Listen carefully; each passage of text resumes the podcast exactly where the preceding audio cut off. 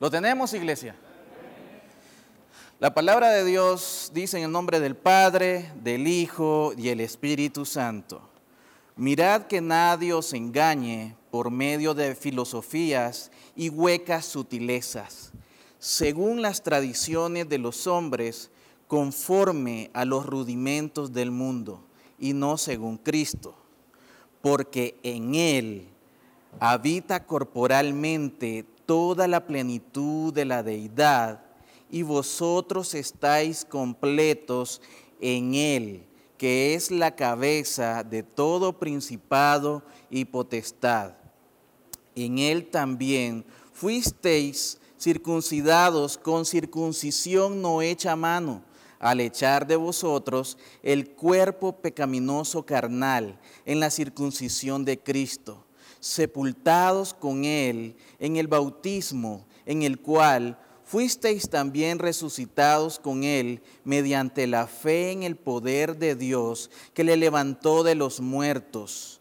Y a vosotros, estando muertos en pecados y en la incircuncisión de vuestra carne, os dio vida juntamente con Él, perdonándoos todos los pecados, anulando el acta de los decretos que había contra nosotros que nos era contraria, quitándola de en medio y clavándola en la cruz, y despojando a los principados y a las potestades, los exhibió públicamente, triunfando sobre ellos en la cruz. Oramos. Señor, te damos gracias porque un domingo más nos tienes reunidos, Señor, a tus santos. Nos tienes reunidos, Señor, para poderte dar gloria. Nos tienes reunidos, Señor, para poder aprender de tu palabra. Señor, que sea tu Espíritu Santo únicamente guiándonos a través de las escrituras para recibir lo que tú has preparado de antemano para nosotros en este día. Que no sean ideas de hombre, que no sean pensamientos humanos, que no sean, Señor, cuentos, que no sean fábulas, que no sea filosofía de hombre, tal como lo acabamos de leer, lo que recibamos en esta tarde, sino, Señor, la esencia de tu palabra, que sea Cristo en nosotros, que sea Él confrontando nuestro pecado, que sea Él fortaleciendo nuestra vida, que sea Él, Señor, brindando la esperanza que solamente Él nos puede dar. En Cristo Jesús oramos. Amén y amén. ¿Pueden tomar asiento, mis amados hermanos?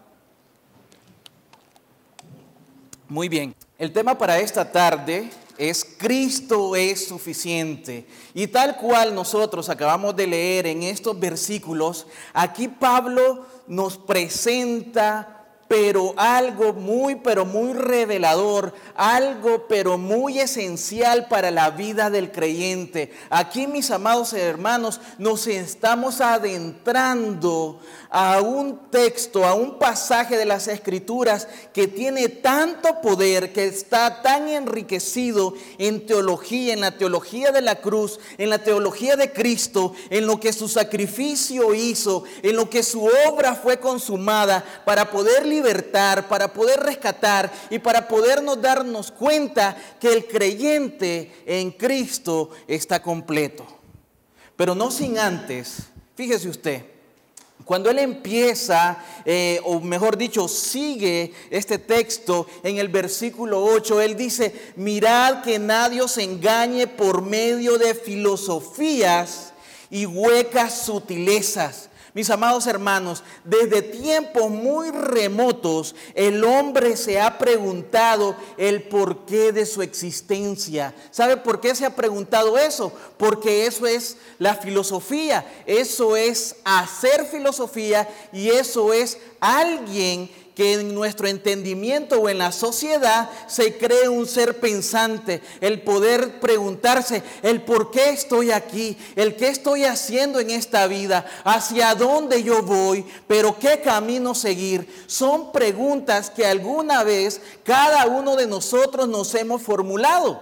Pero muy bien, filosofía, mis amados hermanos, se compone de dos palabras en el griego la primera, fileo, que significa amar, y Sofía, que significa sabiduría.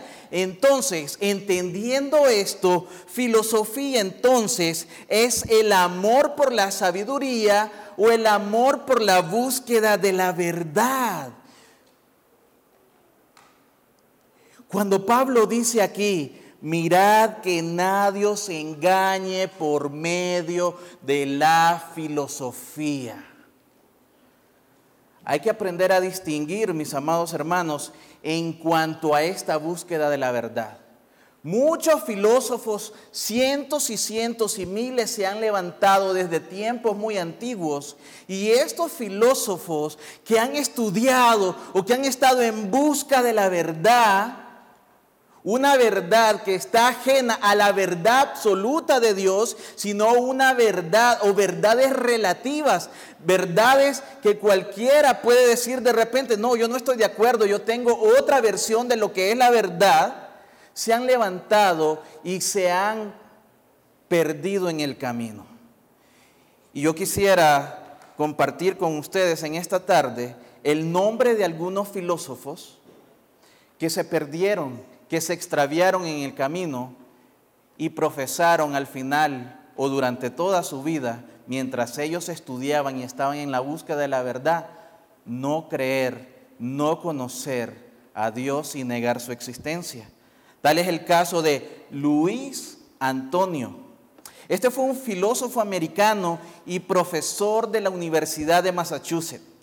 Este hombre estudió y se especializó en la filosofía de la mente, la teoría feminista y la filosofía del lenguaje.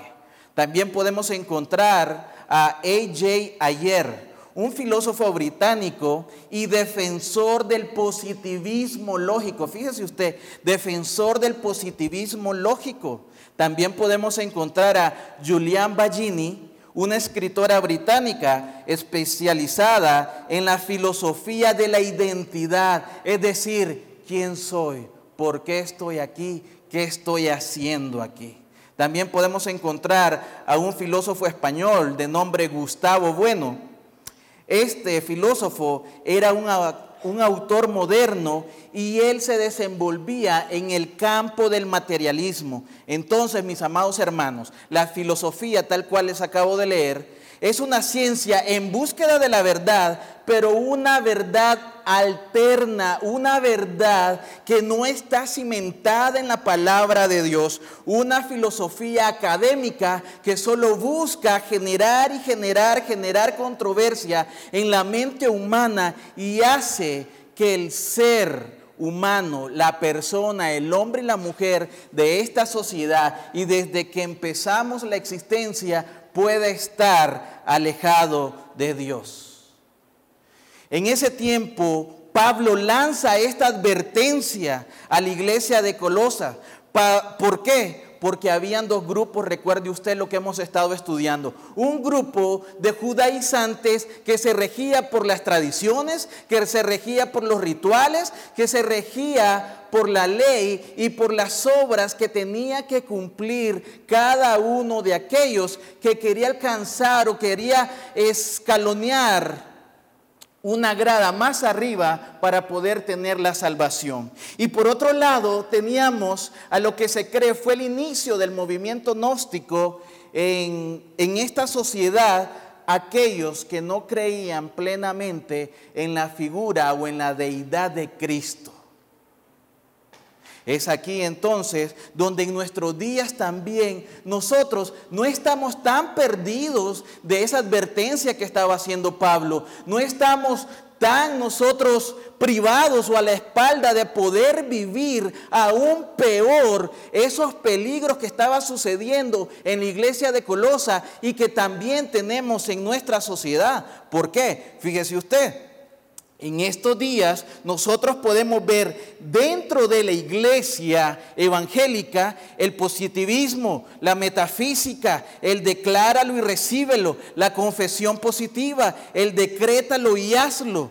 Estas, mis amados hermanos, son parte de las filosofías huecas que nos han invadido y son parte también de la rama de estos filósofos que han estado estudiando la mente humana. Fíjese, nosotros leímos que algunos de estos filósofos que eran ateos, porque ya murieron, por lo menos estos cinco que mencioné, desarrollaron el, positivismo, desarrollaron el pensamiento de la metafísica, es decir, de poder usted pensar, de poder usted decretar lo que es ahora en las iglesias. Las iglesias tomaron de base esta filosofía para poderlas meter y para poderle decir al miembro de estas iglesias, no, usted piense positivamente que usted va a tener eso que tanto desea.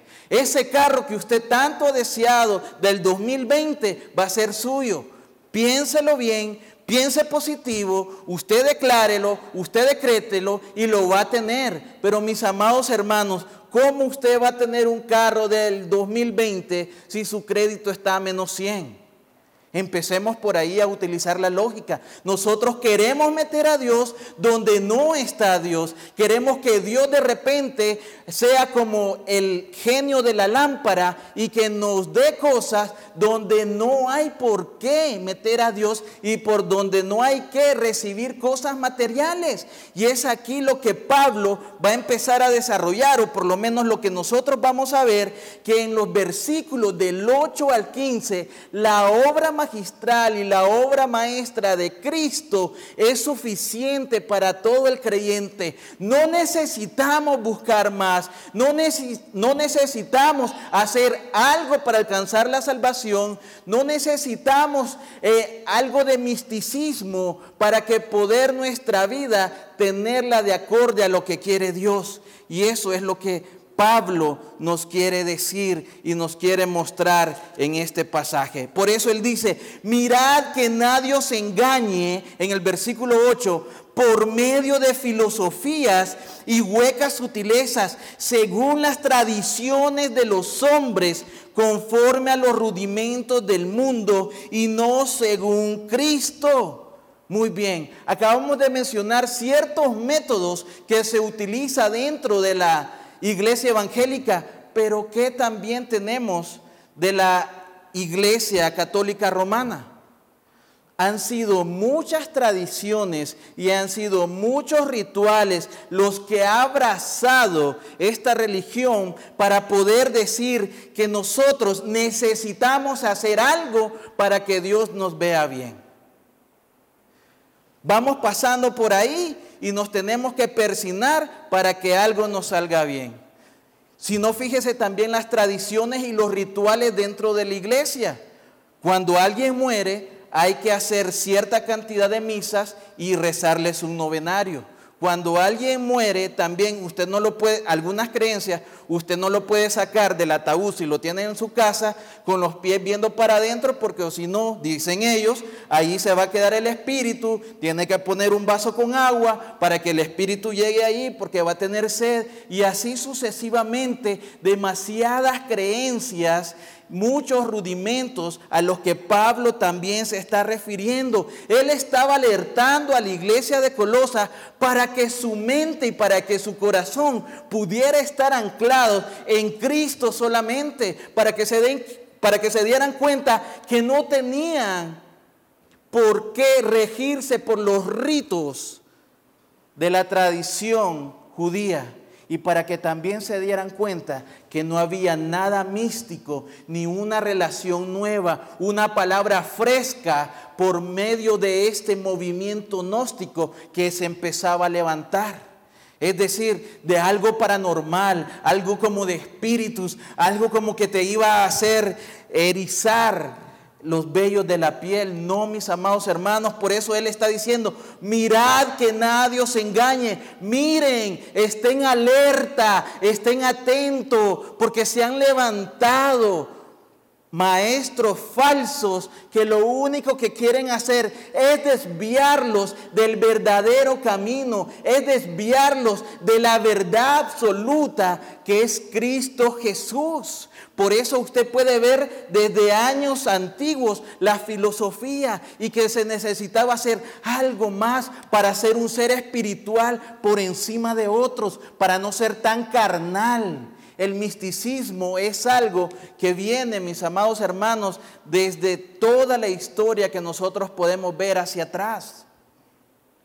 Él continúa diciendo en el versículo 9, porque en Él habita corporalmente toda la plenitud de la deidad. Versículo 10, y vosotros estáis completos. Fíjese lo que dice, y vosotros, ustedes están completos en Él, están completos en Cristo, que es la cabeza de todo principado y potestad. Nosotros lo vimos en el capítulo 1, versículo, versículo 15, en Colosenses, donde dice, Él es la imagen del Dios invisible, el primogénito de toda la creación. Y ahí nosotros podemos tener un versículo que hace referencia al versículo del capítulo 2, donde dice, porque en Él habita corporalmente toda la plenitud de la deidad. Jesucristo fue verdaderamente Dios y fue verdaderamente hombre. Mateo 28, versículo 18 dice, y Jesús se acercó y les habló diciendo, toda potestad me es dada en el cielo y en la tierra. Mis amados hermanos, él ahí estaba corroborando el poderío, la autoridad que le fue delegada y que él tiene toda potestad, todo poder, toda autoridad todo lo que si usted se puede imaginar en la figura y en la persona de Cristo yace. Ahí está el poder con el que prevalece la iglesia. Ahí está el poder con que salvaguarda nuestra alma. Ahí está el poder como Él nos cuida. Ahí está el poder como Él es refugio para nuestro pronto auxilio. En Filipenses capítulo 2 Versículo 5 dice lo siguiente, haya pues en vosotros este sentir que hubo también en Cristo Jesús. Versículo 6, el cual, siendo en forma de Dios, no estimó igual a Dios como cosa a que aferrarse, sino que se despojó a sí mismo, tomando forma de siervo hecho semejante a los hombres, y estando en la condición de hombre, se humilló a sí mismo, haciéndose obediente hasta la muerte y muerte de cruz. Solamente Cristo, siendo Dios, pudo despojarse de toda su gloria pudo despojarse de todos esos millares y millares de ángeles que le estaban sirviendo. Te puedes imaginar, el rey del universo, el creador de todo lo que nosotros vemos y lo que tan siquiera nos podemos imaginar. Él se despojó de toda su gloria para venir en rescate de nosotros, para poder humillarse como hombre, para poder recibir el castigo que usted y yo nos merecíamos, para que ahora en Él, como dicen estos versículos de Colosenses que estamos leyendo, si usted pone atención a esas palabras, en Él estamos nosotros, en Él estamos completos, en Él encontramos salvación, en Él nosotros estamos de pie porque Cristo pagó por nuestro pecado, porque Cristo pagó por nuestro rescate y porque Cristo hace que nosotros estemos en una comunión con Dios. Versículo 11. En Él lo que estábamos diciendo. En Él, iglesia, recuerde esto, en Él, en Cristo, fuisteis circuncidados con circuncisión no hecha a mano, al echar de vosotros el cuerpo pecaminoso carnal en la circuncisión de Cristo mis amados hermanos, para el cristiano el rito físico de la circuncisión que se llevaba a cabo antes, o por lo menos en lo que nosotros estamos estudiando, es innecesario en nuestros días. Ya que hemos sido circuncidados tal cual lo dice el texto, no con circuncisión hecha a mano, no, sino con la de Cristo, al remover nuestra naturaleza caída, al remover esa naturaleza de pecado, es decir, darnos un nuevo corazón, como lo dice en Ezequiel, ese corazón de piedra, Él lo quitó y nos puso uno nuevo, uno de carne. Por eso es que nosotros, mis amados hermanos, tenemos una naturaleza renovada, una naturaleza nueva. Ahora, nuestro corazón desea hacer la voluntad de Dios. Nuestro corazón, en el corazón del creyente, anhela vivir para Cristo. El corazón del creyente, ese que ha nacido de nuevo, quiere agradar a Dios, quiere obedecer su palabra. Pero recuerde, cuando nosotros lleguemos al cielo, ¿qué es lo que va a suceder? Se nos va a dar un cuerpo, ¿qué? Glorificado. No dice corazón. ¿Por qué? Porque Cristo ya renovó nuestro corazón, pero seguimos viviendo en esta carne que es vieja. Y esta carne va a haber momentos en los cuales nos va a zarandear. Va a haber momentos en los cuales vamos a tener debilidad. Va a haber momentos en los cuales quizás vamos a sentir desánimo. ¿Pero por qué? Porque todavía estamos en una carne vieja. Pero nuestro corazón, mientras nosotros lo tengamos alineado con la justicia y misericordia de Dios, siempre va a anhelar conocer más de Cristo. Siempre va a anhelar hacer su voluntad. Cueste lo que cueste, el cristiano estará ahí, no por sus fuerzas, no porque él sea muy capaz para perseverar, sino porque esa circuncisión no fue hecha a mano, no fue un acto físico, sino que fue una circuncisión a través de Cristo Jesús, cambiando nuestro corazón para poder entonces seguirle a Él, para poder entonces querer desear más de Él. Filipenses capítulo 3, versículo 3 dice lo siguiente, porque nosotros somos la circuncisión, los que en espíritu, fíjese lo que está diciendo aquí, lo que en espíritu, los que en espíritu servimos a Dios y nos gloriamos en Cristo Jesús, no teniendo confianza en la carne no es en la carne, no es en nuestras capacidades, no es que tanto nosotros podamos hacer, es el Espíritu Santo que está obrando, que está actuando a través de nosotros para podernos gloriar en Cristo Jesús, porque lo que hacemos es para glorificar su nombre, porque lo que hacemos es para poder honrarle, porque hemos entendido que solamente Él es digno. Eso es lo que debemos de buscar nosotros en el día de hoy. En el día de hoy, que la filosofía, que la ciencia te dice que Cristo no es suficiente, poder entender el sacrificio de la cruz, poder entender el cambio de renovación que hizo Cristo en nosotros para poder creer plenamente en Él, para poder confiar plenamente en Él y no en lo que nosotros podamos hacer, sino en lo que Cristo está haciendo en nosotros. Versículo 12 dice, sepultados con Él en el bautismo en el cual fuisteis también resucitados con Él mediante la fe en el poder de Dios que le levantó de los muertos. Mis amados hermanos, fíjese qué impresionante lo que está diciendo acá.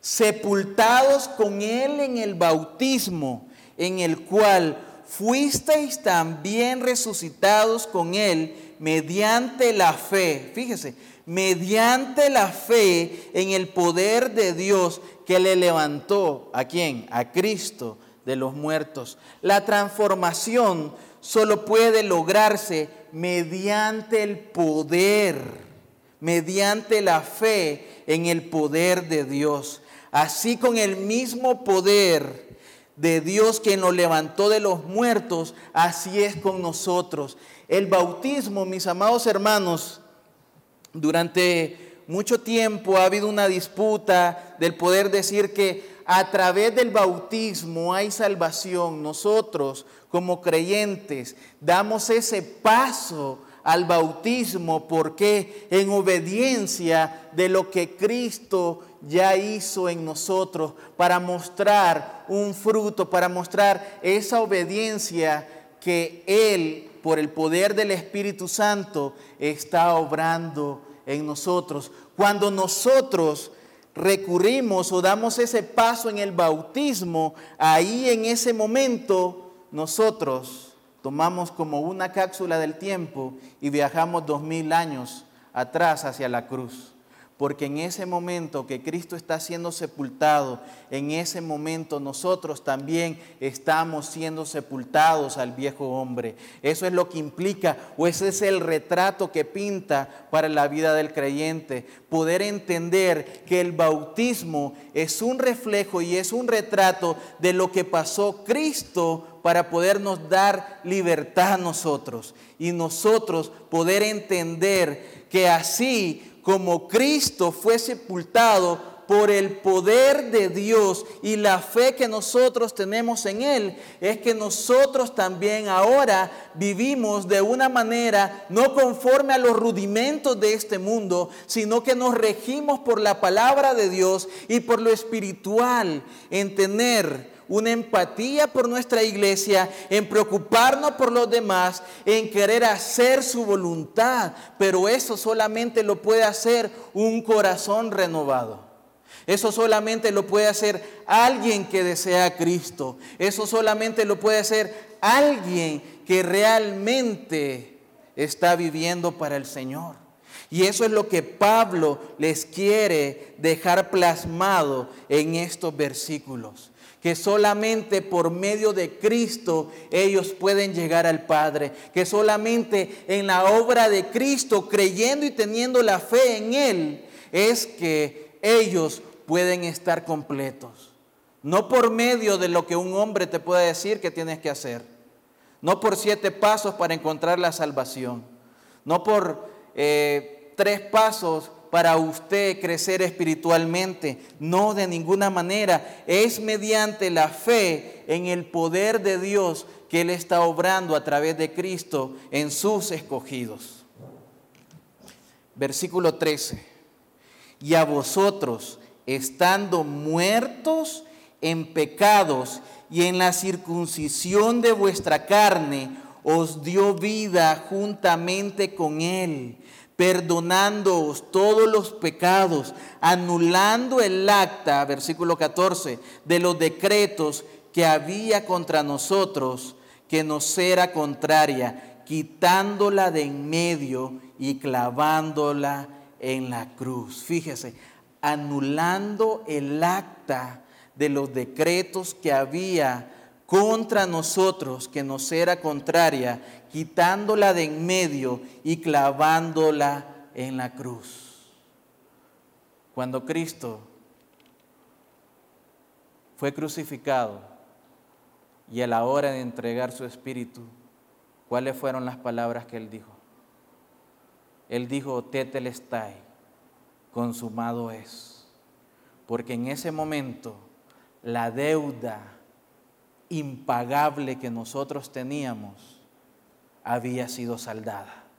Porque en ese momento todo el pecado que había en nosotros y todos los pecados que habríamos de cometer en Cristo, Cristo pagó el castigo que nosotros teníamos que merecer.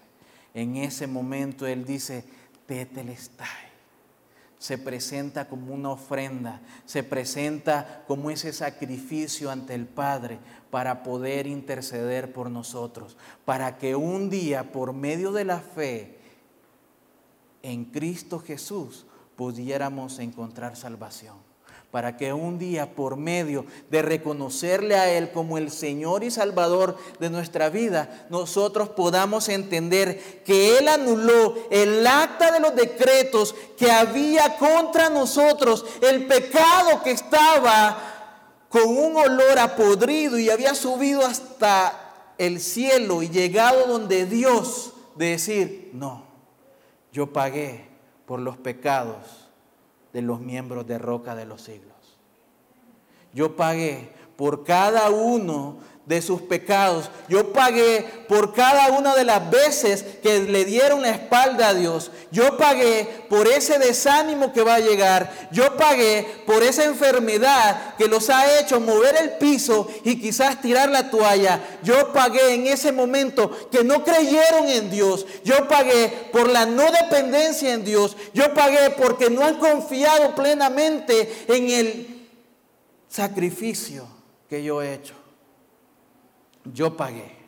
Él pagó, iglesia, por cada uno de tus pecados. Él anuló esa acta con toda la maldad que había en cada uno de tu ser y el mío.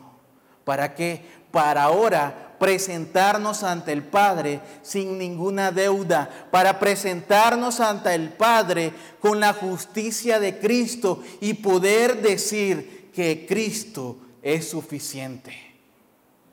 No necesitamos nada más, solamente a Cristo. Por tanto, dice en Efesios capítulo 11, perdón, capítulo 2, versículos del 11 al 14, para que podamos entender más estos dos versículos. Dice, por tanto, acordaos de que en otro tiempo ustedes, los gentiles, en cuanto a la carne, erais llamados incircuncisión por la llamada circuncisión hecha con mano en la carne. En aquel tiempo estabais sin Cristo, alejados de la ciudadanía de Israel y ajenos a los pactos de la promesa, sin esperanza y sin Dios en el mundo. Pero ahora, en Cristo Jesús, vosotros, ustedes que en otro tiempo estabais lejos, habéis sido hechos cercanos por la sangre de Cristo, porque Él es nuestra paz, que de ambos pueblos hizo uno, derribando la pared intermedia de separación. Mis amados hermanos, por eso es que ahora nosotros no nos regimos por una circuncisión física, por una apariencia externa que pueda mostrar obediencia a Dios. Antes nosotros como gentiles, como el pueblo que no pertenecía o no pertenece en una figura étnica, a la descendencia de Israel. Estábamos apartados de las promesas de Dios, estábamos fuera de esa salvación, pero por la sangre de Cristo y el sacrificio en la cruz fuimos nosotros hechos partícipes de esa promesa. Fuimos nosotros reconciliados con Dios para poder tener acceso a esa salvación. No por los rituales que nos quiera vender la religión de ahora. No por ese camino que está fuera de Dios, que nos quiere mostrar la filosofía y la ciencia. Con un Dios que no existe según ellos pero que es probado versículo tras versículo en nuestras escrituras. No, amada iglesia, Cristo hizo todo lo necesario para que nosotros pudiéramos ser reconciliados con el Padre. Estábamos muertos Efesios capítulo 2, versículo 1 lo dice de esa manera. Y Él os dio vida a vosotros cuando estabais muertos en vuestros delitos y pecados. Un muerto, amada iglesia, no puede pararse. Un muerto no puede ver, un muerto no puede escuchar. No había nada en nosotros absolutamente que pudiera de una manera u otra poder llegar hasta Dios. No había ni una manera posible existente que nosotros pudiéramos ver a Dios, porque estábamos muertos, porque estábamos nosotros en el fondo de nuestro pecado. Pero Dios tuvo misericordia que por medio de Cristo Él nos dio vida. Tal cual lo dice y lo deja plasmado en el versículo 15. Y Él dice, y despojando a los principados y a las potestades, los exhibió públicamente, triunfando sobre ellos en la cruz, despojando a los principados y a las potestades, los exhibió públicamente, triunfando sobre ellos en la cruz. El pensamiento de este mundo y la filosofía de este mundo te dice que tienes que reinventarte para ser mejor cada día. La filosofía de este mundo te dice, piensa positivo y vas a tener buenas vibras. Llénate de buenas vibras. Eso te dice la filosofía de este mundo. Pero Dios, Dios nos dio a Cristo. Y el Evangelio no nos dice que seamos mejores. El cristiano no es mejor cada día. El cristiano muere a cada día al viejo hombre para ser renovado, para ser nuevo, para tener la mente de Cristo para tener el corazón de Cristo, para poder seguir a su Salvador, para poder darle gloria a su Señor, para poderle servirle a Él y poderle servir a su cuerpo. Ese es el cristianismo, muy diferente a la filosofía y a la ciencia de este mundo. La filosofía de este mundo te dice, lucha por tus sueños el Evangelio te dice que se los entregues al Señor para hacer su propósito. La filosofía de este mundo te dice que todo lo puedes alcanzar si te lo propones. El Evangelio te dice que Dios te quiere hacer a la imagen de Cristo. El Evangelio nos enseña que pasaremos por momentos en los cuales no serán los más llenos de alegría, no serán los más llenos de felicidad, pero hemos sido sepultados en Cristo. Pero hemos recibido la circuncisión que no es hecha de mano. Es una circuncisión a través de Cristo, en la cual cambió nuestro corazón de piedra por uno de carne, en la cual el corazón que ahora tenemos se podrá ver acongojado, en lo cual ahora en la vida que estamos viviendo nos podremos ver por situaciones adversas que no va a desear la carne vieja, pero donde vive un corazón nuevo. Y el corazón nuevo te hará recordar siempre la cruz y la obra de Cristo. Que no importa qué tan la piel se te ponga de gallina, debemos de ser valientes, porque Cristo venció a todos los principados y a todas las potestades, exhibiéndolas públicamente en la cruz. Mis amados hermanos, no importa por los momentos tan asoladores por los que estemos pasando, Cristo es suficiente en nuestra vida. No importa que tanta sea la calamidad que esté golpeando a la puerta de nuestra vida, tenemos un Señor que vive y reina con poder. Tenemos a alguien que está intercediendo por nosotros y no tenemos que seguir ningún paso de las nuevas religiones o sectas que se están levantando y que solamente denigran el nombre y la soberanía de Dios. No tenemos que seguir la ciencia ni la filosofía de este mundo. Lo único que se nos manda es que creamos en Cristo Jesús, porque en Él hay libertad, porque en Él hay vida, porque en Él hay plenitud de gozo. Yo quisiera cerrar este mensaje mostrándoles, iglesia, o más bien recordándoles quién es Cristo a través de las escrituras. Yo quisiera que en estos momentos, yo no sé por la situación que tú estás pasando, yo no sé por lo que tú viviste ayer, yo no sé por el problema que tuviste antes de venir aquí a la iglesia, yo no lo sé. Lo que yo sí sé es que Dios te trajo. Lo que yo sí sé es que Dios tuvo tanta misericordia de ti y de mí, que no importando los padecimientos con los que nos despertamos esta mañana, estamos aquí en pie porque Él así lo ha querido. Estamos aquí porque Él nos sigue sosteniendo en el hueco de su mano. Estamos aquí para poder entender que en Cristo estamos completos. Y yo quisiera recordarte alguno de los títulos o alguno de las frases, cómo se le describe a Cristo en las Escrituras, para que tú, después de este mensaje, que quizás no fueron las palabras más elocuentes de este predicador, pero sí te pueda llevar lo que dicen las Escrituras. Dice las Escrituras, acerca de Cristo.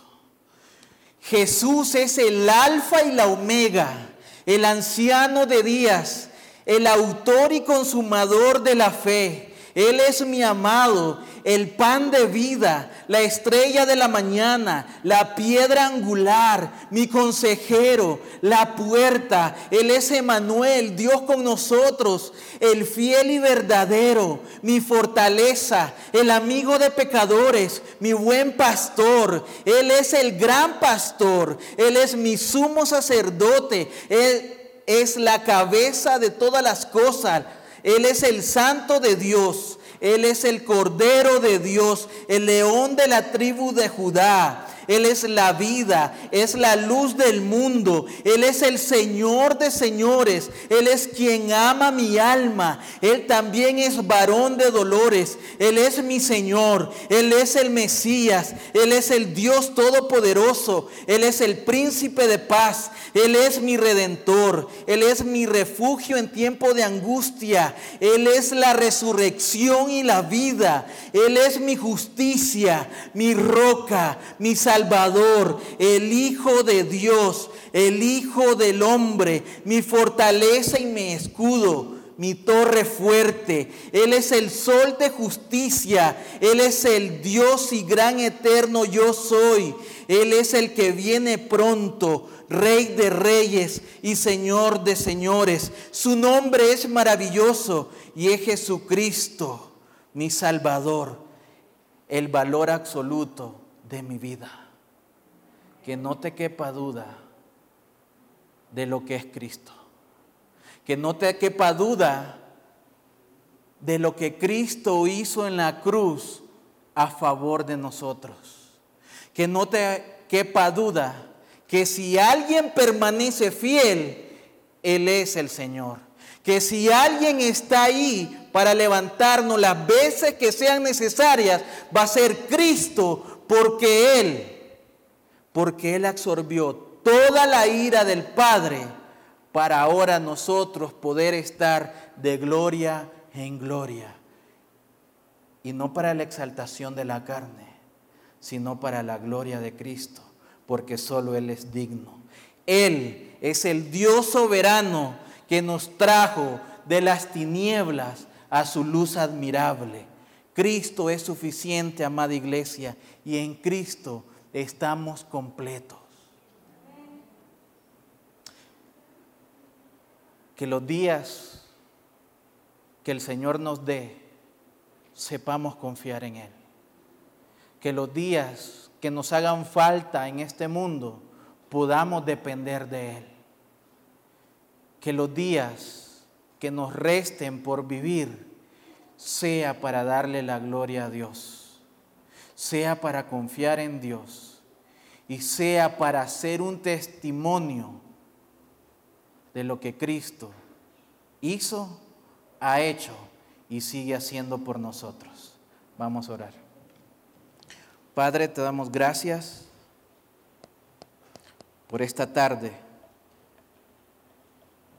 Te damos gracias por Cristo, Señor, porque en Él estamos completos porque Cristo es suficiente, porque la obra maravillosa, Señor, que se llevó a cabo en la cruz hace más de dos mil años, sigue estando vigente. Porque el mismo Cristo, Señor, que pagó por los pecados hace más de dos mil años, es el que sigue perdonando nuestras faltas.